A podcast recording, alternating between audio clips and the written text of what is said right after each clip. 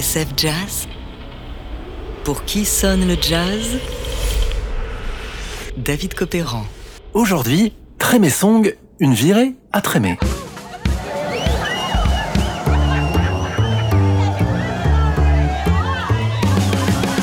Mais quel est ce rythme qui nous entraîne dans l'un des quartiers les plus colorés de la Nouvelle-Orléans? Eh bien, c'est Trémé Song, le générique de la série de la HBO. Une chanson qui a valu à son auteur, John Boutet, de devenir l'un des monuments de la ville. Chanteur à la voix soul exceptionnelle dans la lignée de Sam Cooke, Boutet a réussi à croquer comme nul autre la vie de son quartier.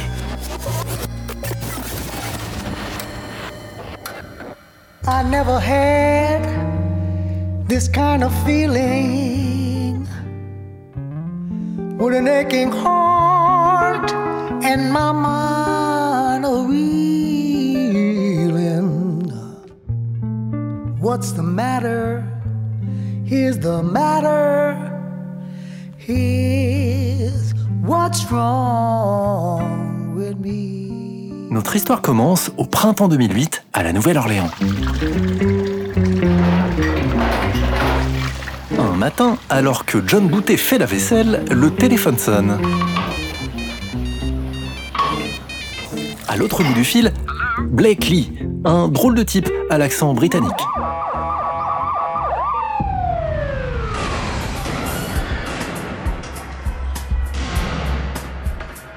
Blake Lee est ce qu'on appelle un superviseur musical. Plaît-il Un superviseur musical est un peu l'architecte de la BO d'un film ou d'une série. Il s'occupe de produire la musique originale quand il y en a et de négocier les droits d'autres chansons déjà connues. Il peut aussi lui arriver de mettre la main à la pâte et de composer lui-même de la musique, comme il l'a fait pour la série à succès The Wire. You follow drugs, you get drug addicts and drug dealers. But you start to follow the money, and you don't.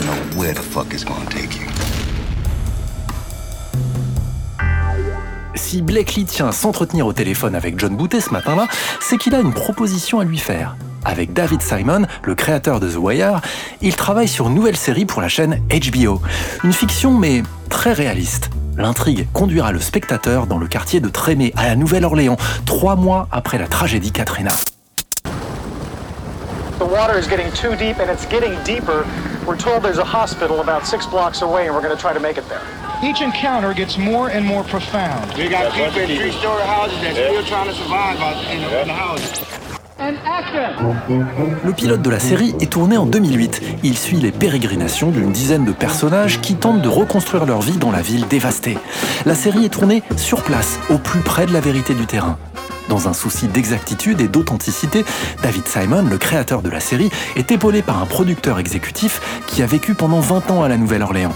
Un romancier et un journaliste local sont également réquisitionnés.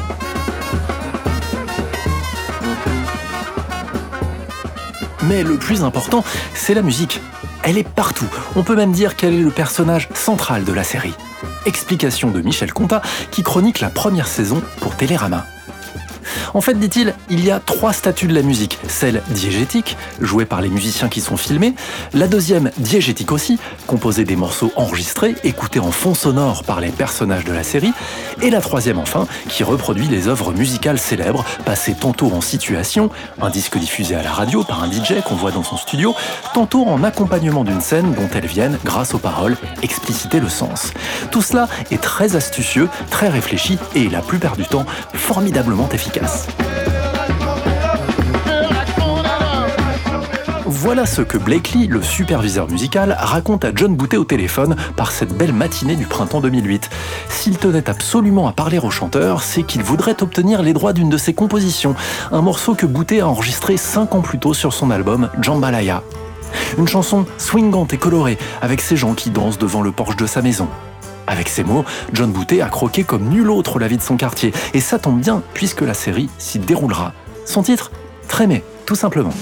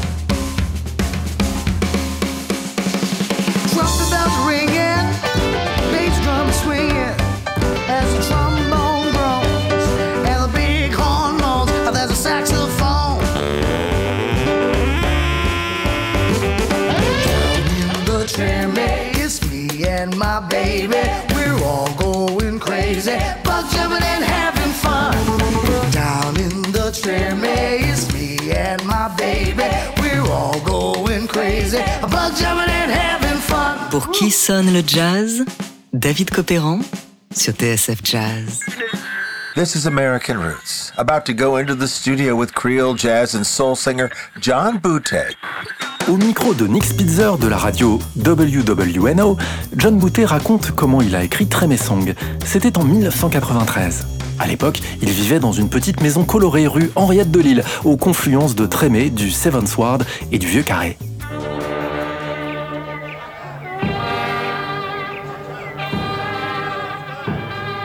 Ce matin-là, explique Boutet, j'ai été réveillé par le boum boum d'une grosse caisse. C'était une fanfare venue d'une église voisine qui s'approchait. Le temps de me faire un café et de sortir sur le porche, il s'était arrêté juste devant chez moi.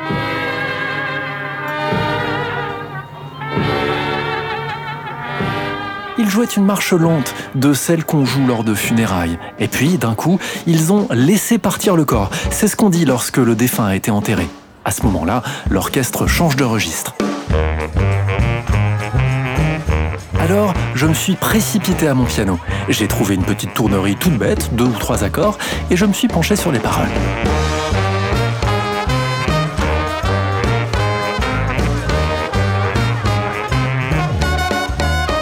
En 2016, nous avions eu la chance de rencontrer John Boutet à la Nouvelle-Orléans. La suite, c'est lui qui nous l'avait raconté. La traduction est de my man Vincent Fichet.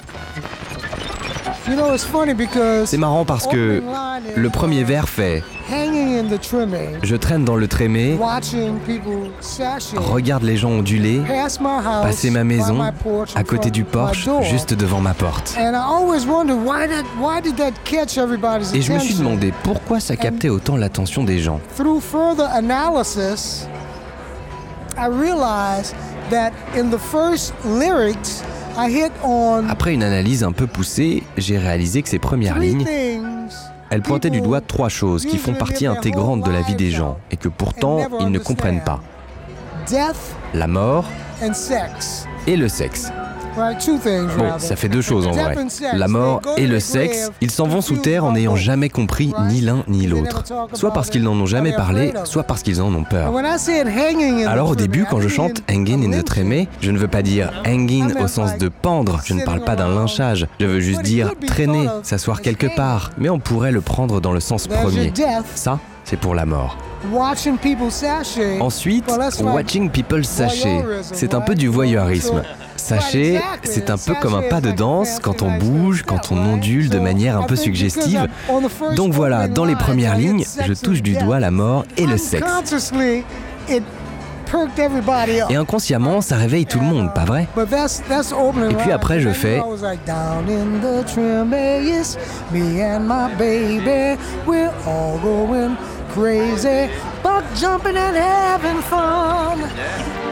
Et voilà, avec ces mots à lui, John Boutet a donc réussi à dépeindre le quartier de Trémé, son ambiance, ses corps, ses rues, ses maisons et ses couleurs, et ce sans jamais verser dans le cliché. Il n'utilise jamais les termes New Orleans, Second Line ou Mississippi, et pourtant lorsqu'on écoute la chanson, on sait tout de suite où on est.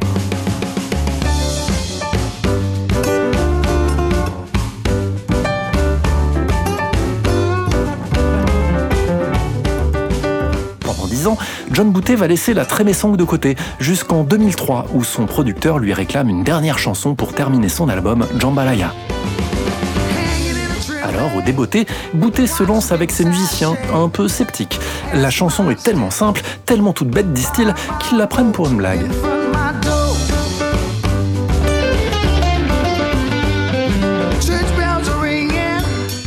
Lorsque Boutet reçoit le coup de fil de la chaîne HBO en 2008, leur proposition est très sérieuse. Voilà comment Train Song va devenir le générique d'une des meilleures séries musicales de tous les temps.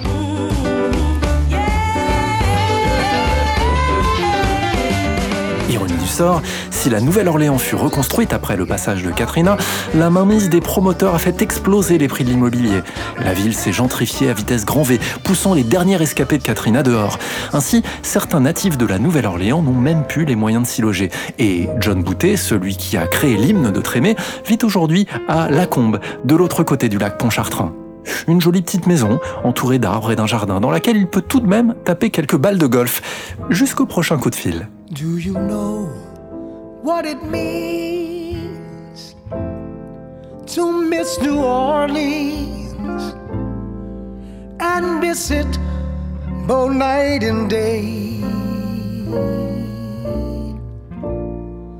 And I know that it's wrong, but the feeling's getting stronger the longer I stay away. Miss those moss covered vines, tall sugar pines, where mockingbirds used to sing. And I'd like to see that old lazy Mississippi hurrying into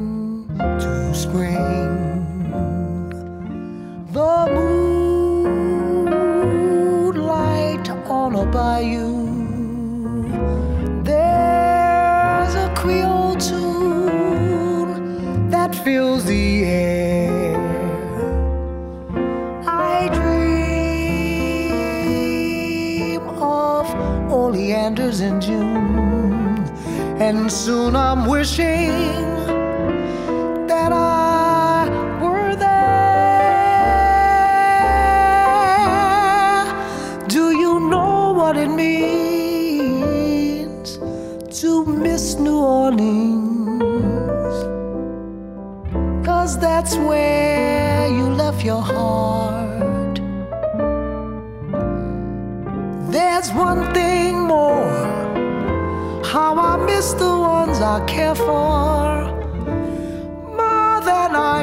house